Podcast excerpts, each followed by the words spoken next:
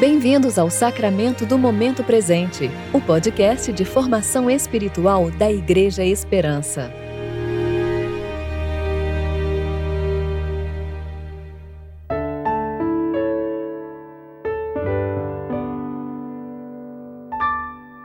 Hoje é terça-feira, 13 de julho de 2021, tempo de reflexão para o sétimo domingo após o Pentecostes.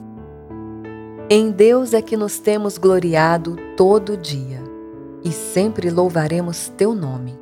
Salmo 44, 8. Eu sou Dani Braga e vou ler com vocês a reflexão de Regis Fontes referente a Atos, capítulo 23, versículos 12 a 16.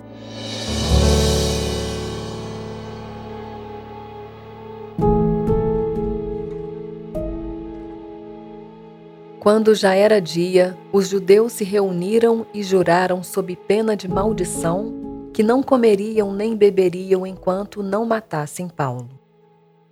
Eram mais de quarenta os que fizeram essa conspiração. E foram até os principais sacerdotes e líderes religiosos e disseram: Fizemos um juramento sob pena de maldição de não provarmos coisa alguma, até que matemos Paulo.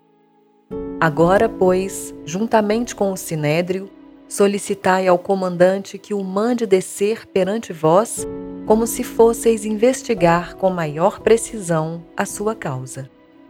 Estamos prontos para matá-lo antes que ele chegue. Mas o sobrinho de Paulo, filho de sua irmã, ficou sabendo da cilada, foi à fortaleza, entrou e avisou Paulo.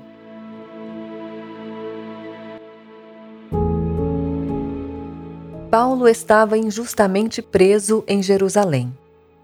Paulo insistira nessa viagem, mesmo contra seguidos apelos e tentativas de mudar-lhe a opinião, vindo de seus irmãos e companheiros. Paulo tinha certeza, pelo Espírito, de que para lá deveria rumar, mesmo sem saber o que lhe esperaria. Tudo o que ele sabia é que, para onde quer que fosse, o mesmo Espírito lhe revelava que sofrimentos e prisões estavam reservados para ele. Paulo era um homem que tinha aprendido a sofrer, sofrendo. Se judeus e romanos haviam matado seu senhor com mentira e crueldade, Paulo sabia que um servo fiel não deveria esperar qualquer outro tratamento. Ainda em sua conversão, o Senhor se referia a ele dizendo que lhe mostraria o quanto lhe importava sofrer pelo nome de Jesus. Dessa forma, para Paulo, cumprir fielmente seu chamado era sinônimo de testemunhar por meio de sofrimentos e prisões. E sofrendo, ele seguia em frente. Considerando o cumprimento do ministério que seu Senhor lhe confiara mais importante do que a própria vida, ele ia. Testemunhando as boas novas da graça de Deus, ele ia. E por ir, Paulo estava novamente preso. Uma vez mais sofrera a violência das agressões, das mentiras, do abuso de autoridade. Mas a vida de Paulo não estará verdadeiramente em risco enquanto seu Senhor tiver serventia para esse vaso de barro.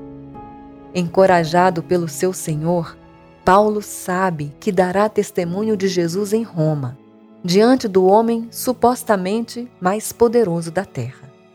Contra esse pano de fundo, o plano dos judeus mais influentes do maior centro religioso de Israel se revela como nada mais que uma risível tentativa de conter o que não pode ser contido.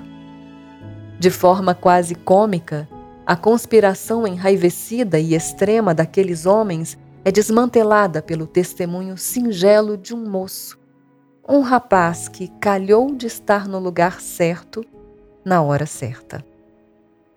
Tudo que aqueles perversos conseguiram foi fazer com que Paulo avançasse mais algumas casas em seu plano de testemunhar diante de César, dessa vez acompanhado por nada menos que 470 seguranças.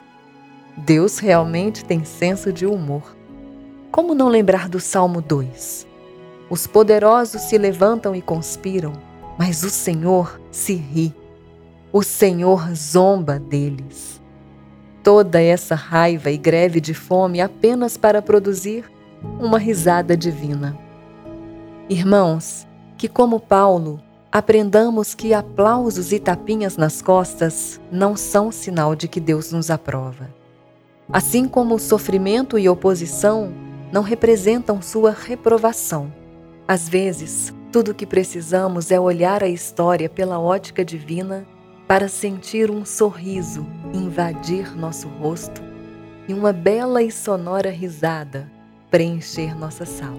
Por mais risadas divinas em nossa vida.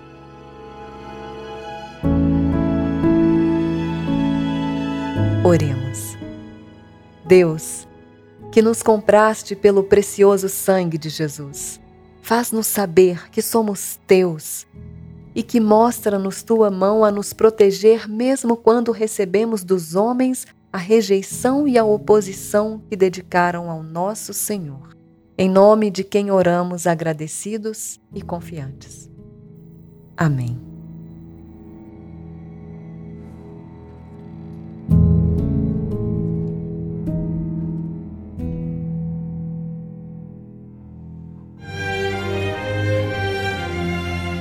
Você ouviu o Sacramento do Momento Presente, o podcast de formação espiritual da Igreja Esperança. Que a palavra de Deus habite ricamente em seu coração e preencha sua vida com sabedoria.